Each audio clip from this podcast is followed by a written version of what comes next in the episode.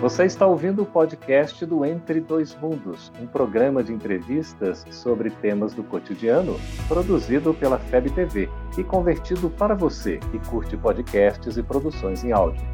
Essa é a nossa forma de transmitir esperança, conhecimento e alegria. Olá, como o Espiritismo nos ajuda a entender o mundo de hoje? É isso que o nosso programa se propõe a mostrar em conversa com estudiosos do Espiritismo. E o tema do nosso programa de hoje é Relacionamentos Felizes. Há algum segredo? Prepare-se, Entre Dois Mundos está começando agora.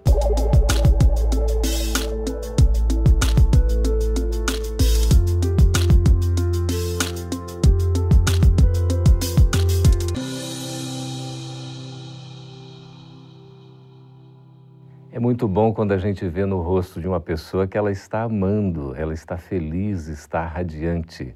Muitas pessoas tentam relacionamentos felizes, mas nem sempre isso é possível. Para a gente conversar sobre esse tema tão importante e atual, estamos recebendo aqui nos estúdios da FEB TV em Brasília o psicólogo e espírita Rafael Alvarenga. Seja bem-vindo. Olá, tudo bem?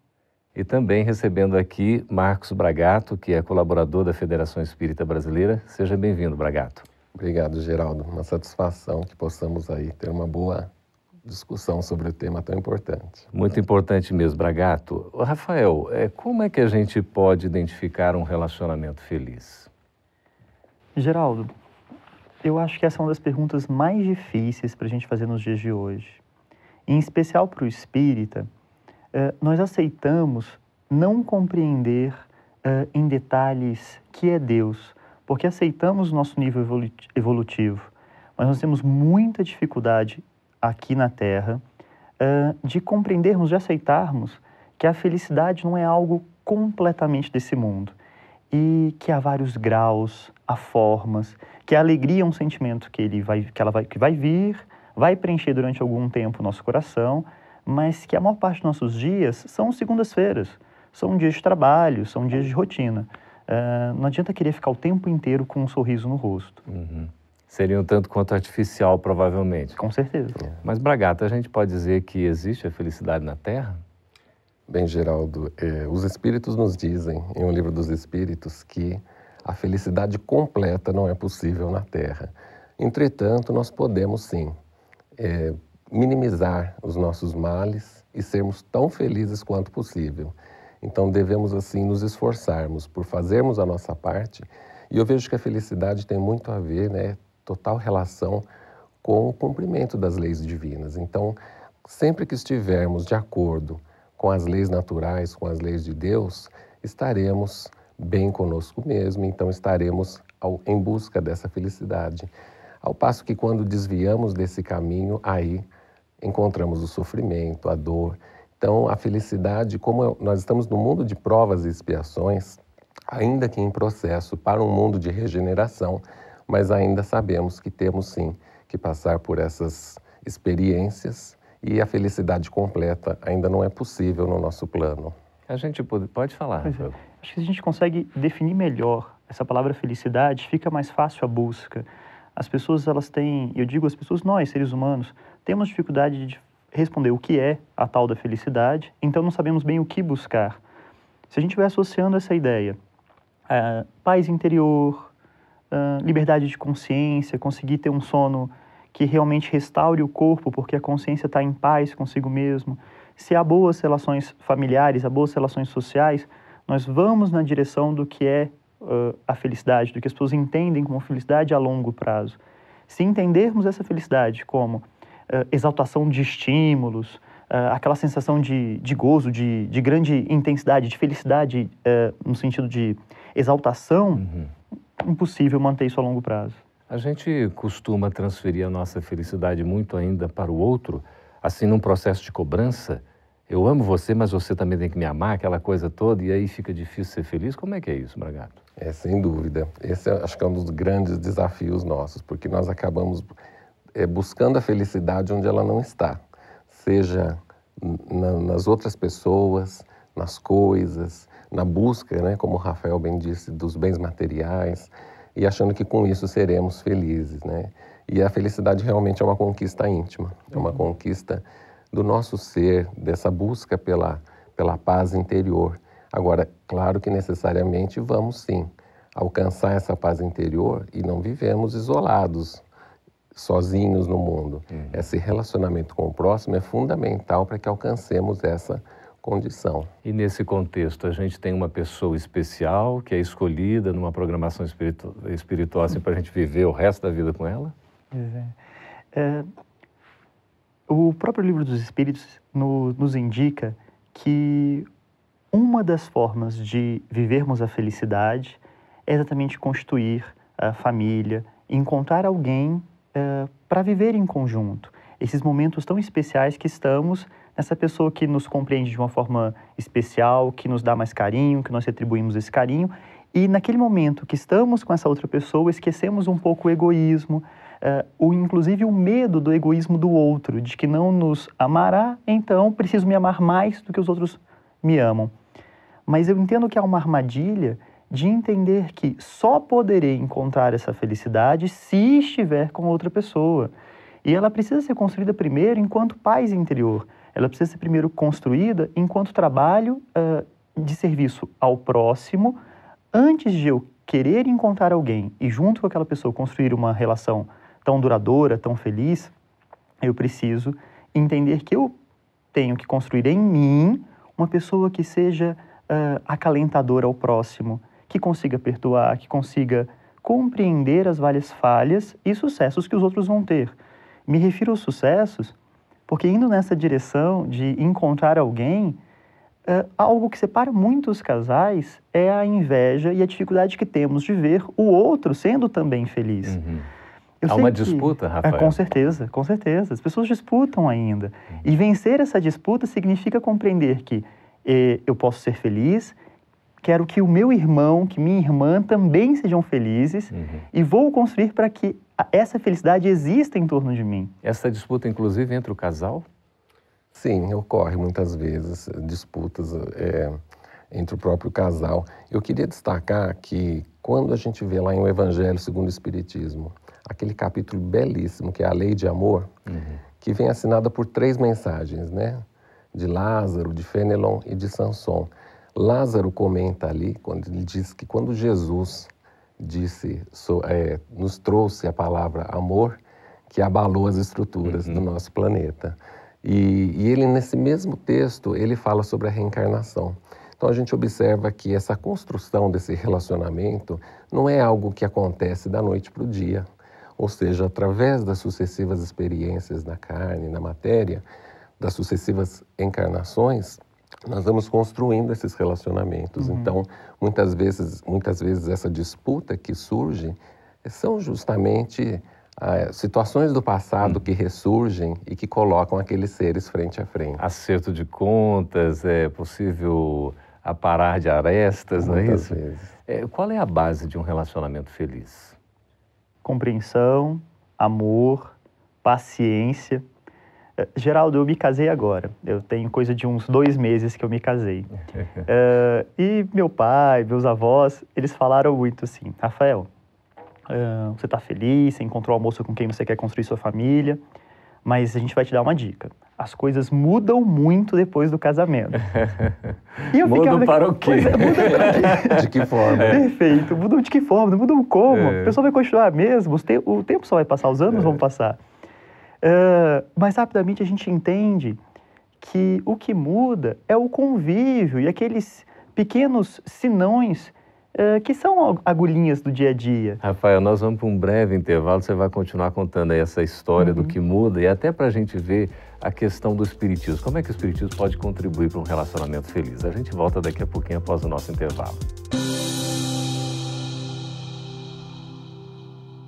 Estamos de volta com o programa Entre Dois Mundos. Rafael Alvarenga, psicólogo, estava falando a respeito do que muda depois que a gente se casa. Na sua experiência, já sentiu que houve mudança, Rafael? Como é isso? Pois é, é verdade, Geraldo. A gente escuta muito no consultório uh, os casais uh, reclamando de algum ponto, desabafando, e é muito rico viver essa experiência.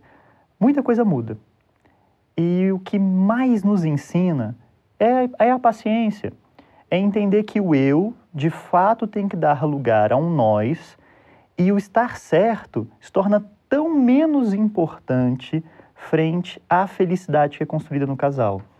Uh, abrir mão de, de coisas do dia a dia, de pequenos, uh, de pequenas desavenças, de pequenas opiniões, para que realmente possa ser construída uma concórdia uh, com muito diálogo, com muito carinho, com amizade. O Bragato, uhum. o Rafael tem dois meses aí, um dia que está falando né, de, de casamento propriamente. Você já tem uma trajetória mais longa, não é? Sim, Geraldo. Eu, esse ano, em setembro, completo 26 anos de, de casamento. E um casamento que, né, eu, eu só tenho, assim, a agradecer a Deus. Realmente uma relação muito, muito feliz, muito Sim. estável, muito harmoniosa. E é o que o Rafael colocou. Tudo isso é fruto da, da renúncia que cada um consegue fazer, ou seja, é, superar um pouco aquele egoísmo que ainda habita dentro de nós e, e, não buscar na relação, eu busco uma relação porque eu quero ser feliz. Não, a relação é eu, eu quero tornar a outra pessoa uhum.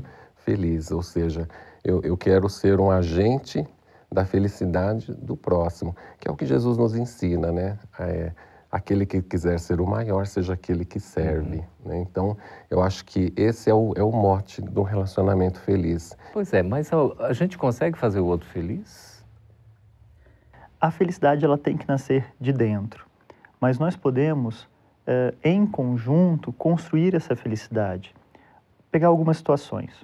Eh, um casal em que uma pessoa tem servido muito a outra tem se dedicado àquele relacionamento, mas não há uma contrapartida. Essa pessoa vai começar, eu, eu me refiro à primeira, que uhum. tem servido. Ela vai se magoar, ela vai se chatear, ela vai começar a se entristecer. E esse casamento talvez tenha chegado ao fim. Uh, em algumas situações há um recomeço, em outros uh, o casamento ele já terminou, as pessoas só ainda não se separaram. Uh, a pessoa que está só sendo servida, ela está fazendo uma escolha consciente. Não quero ser útil ao meu próximo, não quero demonstrar o meu amor, não quero dar amor, não quero ajudar aquela outra pessoa. Com isso, ambos encontram a infelicidade, uhum. já que ela é construída uh, a múltiplas em conjunto, mãos. né? E é muito um processo íntimo, não é? Na verdade, a felicidade a gente constrói de dentro para fora. Se a gente busca a felicidade em elementos externos, a gente vai encontrar? É, com certeza não. É, realmente a felicidade é uma construção interior, né? ou seja, nós precisamos buscar é, nos harmonizarmos. Eu, eu, acredito assim que os sentimentos que nós nutrimos por, um, por uma outra pessoa, numa relação conjugal, é, nós precisamos observar esses sentimentos desarmonizam ou esses sentimentos harmonizam. Né? E aí nós vamos conseguir avaliar se aquele relacionamento vai bem ou não vai bem. Porque muitas vezes esse relacionamento acaba sendo um, um, certo desgaste, uhum. e esse desgaste ao longo do tempo acaba chegando nessa situação de que muitas vezes a separação torna-se até necessária uhum. para evitar desgastes maiores, né? Então é importante que a gente, enquanto está a caminho, procure observar e, se possível, reajustar, reajustar uhum. os passos para que a gente possa, então, porque nós sabemos que muitas vezes são realmente reencontros para um ajuste necessário uhum.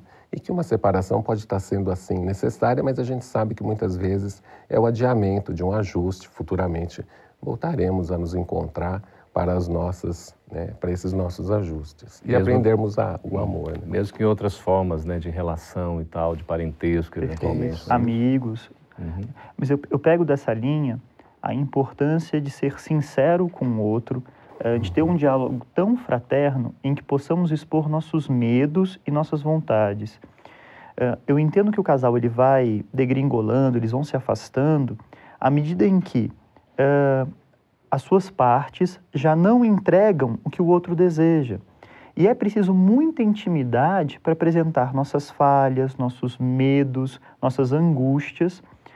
E sem que o outro conheça isso, uhum, ele não vai conseguir nos oferecer. A confiança é uma base necessária, necessária. Né? para esse entendimento. Uhum. Como é que, diante da família, né? Porque É, Emmanuel diz que a família é um cadinho purificador, né? A gente enfrenta ali verdadeiro laboratório de exercício, de, de testes de aprendizado, enfim. Como é que o Espiritismo pode nos ajudar numa convivência familiar que seja saudável? É, a família, ela sem dúvida tem esse caráter, né? E daí então a importância de nós é, termos consciência da, da função, cada um ali naquele grupo familiar tem a sua função, seja o pai, a mãe, o filho, todos eles ali, às vezes até a própria família, é, os parentes, né, muitas vezes, às vezes temos parentes que moram conosco naquele grupo familiar. Os agregados, os agregados também. Então, cada um tem a sua função. Agora, é importante que nós busquemos é, nos harmonizarmos, e aí eu acredito que a doutrina espírita traz uma contribuição muito grande quando nos apresenta a, a reencarnação, né? ou seja, as, o, o, que nos acontece hoje né? é uma consubstanciação do que vivemos no, no, ontem e a importância de nós buscarmos esse equilíbrio. Uhum. E aí, por exemplo, o Evangelho no Lar é uma ferramenta importantíssima para esse equilíbrio. Uma vez por semana, que aquele núcleo possa se reunir em torno de uma leitura edificante, um momento em que as pessoas consigam se abrir um pouco mais o seu coração, o seu pensamento, como o Rafael disse, sendo sinceros uns com os outros. E aí se estabelece vínculos de confiança, de apoio mútuo e todos crescem com esse movimento. Dizer, com o próprio a realização do Evangelho no Lar pode trazer assim uma uma predisposição, né? As pessoas se colocam no sentido de um interesse, uhum. de se abrirem, de aprender, de colaborarem para um relacionamento feliz. Perfeito. A prece é essa, esse fortalecimento esse quantum a mais de força que a gente recebe para conseguir manter a harmonia na família. É, imagine o que é amar tanto alguém e sofrer porque esse amor de alguma forma não está sendo correspondido, já estabelecidos vínculos familiares.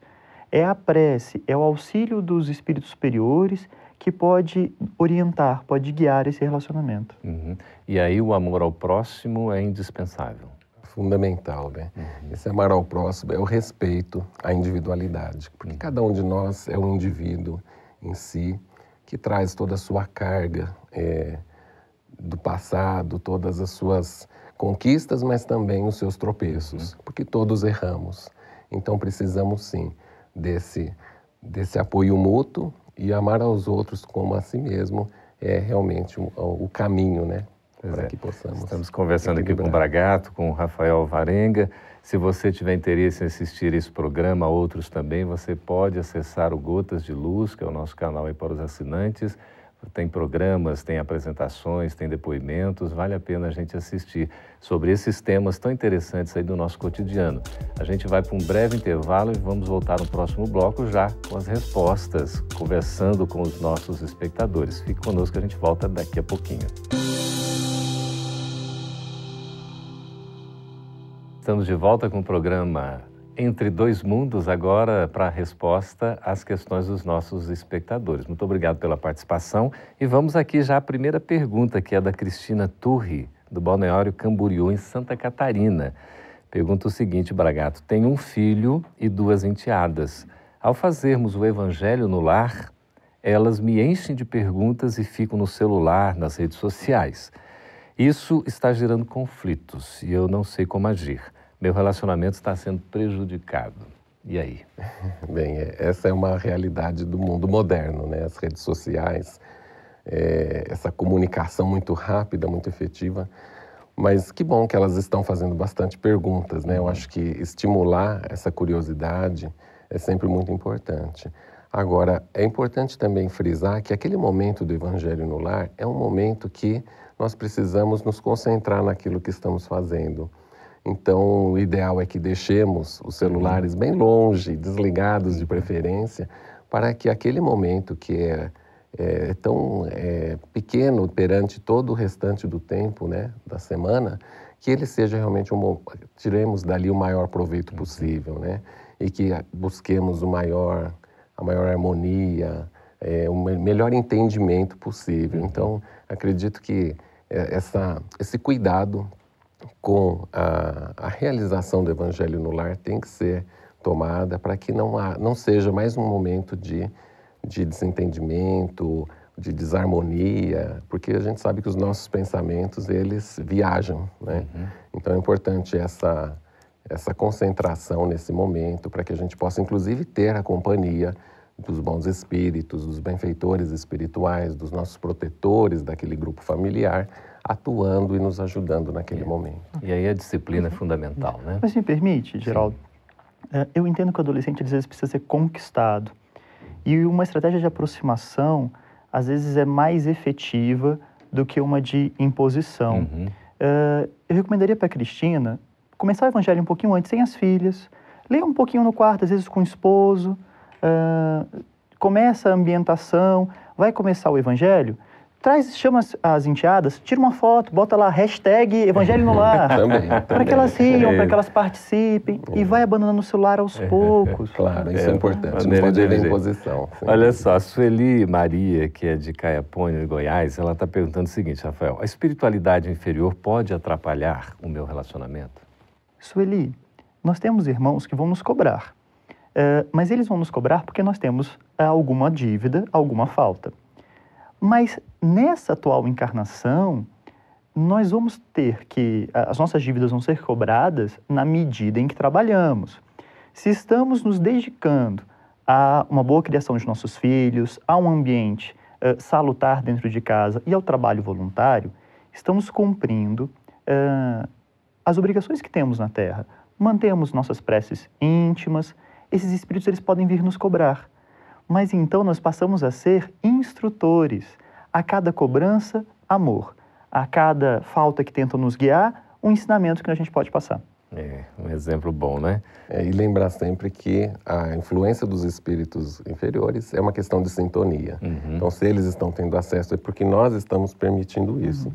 Então, muito bem lembrado a importância é. de nós né, cuidarmos dos nossos pensamentos. Bragata e Rafael, a Marta Silva, da Silva, de Dourados, Mato Grosso do Sul, ela pergunta o seguinte: como o Espiritismo entende os casos de separação? Bem, vamos lá. É, é os casos de separação, eles, é, nós a doutrina espírita, né, assim coloca que nós todos somos espíritos em evolução, né? e vamos construindo relações. O nosso relacionamento não se restringe ao relacionamento marido e mulher. Uhum. Nos relacionamos com todo o universo, na verdade. Mas há momentos em que essa, essa vida a dois pode, por vezes, não ser possível. Então, por uma questão de afinidade, por uma questão de momento pelo qual estamos passando. Então, a doutrina espírita coloca isso de maneira muito tranquila e muito natural. Não condena. Não condena de forma alguma. Então, nós precisamos sim nos esforçarmos para que possamos, a cada dia, a cada passo que damos, aumentarmos a nossa capacidade de amar. Não somente ao cônjuge, mas amarmos, nos amarmos como irmãos, uhum. que é o amor que Jesus né, tem por nós e que espera que nós tenhamos por todos um dia. Não, não podemos entender casamentos e incluindo os namoros é, como relações passageiras, que quanto mais melhor, uhum. que tenham qualquer duração. Irresponsáveis. Irresponsáveis. Né? Mas, é, então, elas têm que ser construídas de forma a serem mantidas. Uhum. A gente tem que respeitar o bem-estar de cada um dos é. indivíduos. Fica só um alerta aos pais, principalmente quando tem filhos, que há alguns sacrifícios que são necessários para que aquelas crianças elas possam se tornar adultos bem equilibrados, uhum. bem guiados. É. Ok, é isso aí. É, é uma questão muito interessante aqui do José Silvano de São Luís Maranhão. Existe alma gêmea? Nosso tempo está voando. Existe alma gêmea? Depende. Se entendermos alma gêmea como duas metades que necessariamente precisam se completar, não. não. Existem almas gêmeas no sentido de espíritos né, muito afins e que construíram uma boa relação ao longo das suas sucessivas encarnações. Então, espíritos que se compreendem, que se apoiam mutuamente, gêmeas no sentido de se bem compreenderem. Uhum. É muito mais na nossa situação, Rafael, a gente pode dizer que nós temos almas algemas do que gêmeas. É um ótimo ponto. A maior parte dos nossos reencontros aqui ainda são de resgate, né? São pessoas que magoamos e que hoje precisamos consertar essa relação. Ok. O Antônio José de Itapeva, em São Paulo, pergunta o seguinte: quando o casal vive feliz e um desencarna primeiro, o outro, quando desencarna e chega ao mundo espiritual, reencontra todos os outros cônjuges das outras encarnações? Como é isso? É. Se tivermos a sorte e a oportunidade de encontrarmos aqueles que são mais próximos ao nosso coração, como seremos jubilosos depois de, da desencarnação? Mas nós vamos reencontrar todos os nossos irmãos, temos que lembrar que nossos cônjuges, nossos amigos são sempre nossos irmãos, eh, que são mais próximos eh, em termos de afinidade. Uma vez desencarnados, as afinidades se aproximam. Quer dizer, a gente nunca vai estar abandonado, nunca só, não é? Com certeza. É, estamos sempre acompanhados de uma multidão de testemunhas, né, Geraldo? E aí vamos estar próximo daqueles que nos são simpáticos, com quem a gente tem relação mais próxima, não é? De, de afinidade que você estava falando. Que compartilham interesses. Quanto mais interesses compartilhemos, seja encarnados, seja desencarnados, maiores as probabilidades de termos méritos para se encontrar. Mas vale lembrar uh, o caso do André Luiz, que quando desencarnou perguntou pelo pai. Uhum. A mãe já estava em, esfer em esferas superiores uhum. e o pai se encontrava com duas uh, moças a quem tinha construído laços que agora o prendiam. Uhum. E aí fica a sugestão da leitura do texto Família espiritual e família corporal que temos lá em um Evangelho, Evangelho, onde vamos entender bem a diferença da família consanguínea e da família espiritual. Muito bem, conversamos com o Marcos Bragato, com o Rafael Alvarenga. Muito obrigado pela presença de vocês. Obrigado, Geraldo. Obrigado. Agradecemos também a sua companhia, as perguntas que vocês fizeram. Continue escrevendo e participando. Aí tem o endereço do nosso vídeo. Por gentileza, as perguntas, as questões serão muito bem-vindas. Obrigado, espero que você esteja gostando. Podem acessar também o nosso canal Gotas de Luz para outros programas. Até o próximo Entre Dois Mundos. Essa é uma produção da Federação Espírita Brasileira. Para saber mais, siga arroba FEB TV Brasil no YouTube, Facebook e Instagram. Ative o sininho para receber as notificações e ficar por dentro da nossa programação. Até a próxima!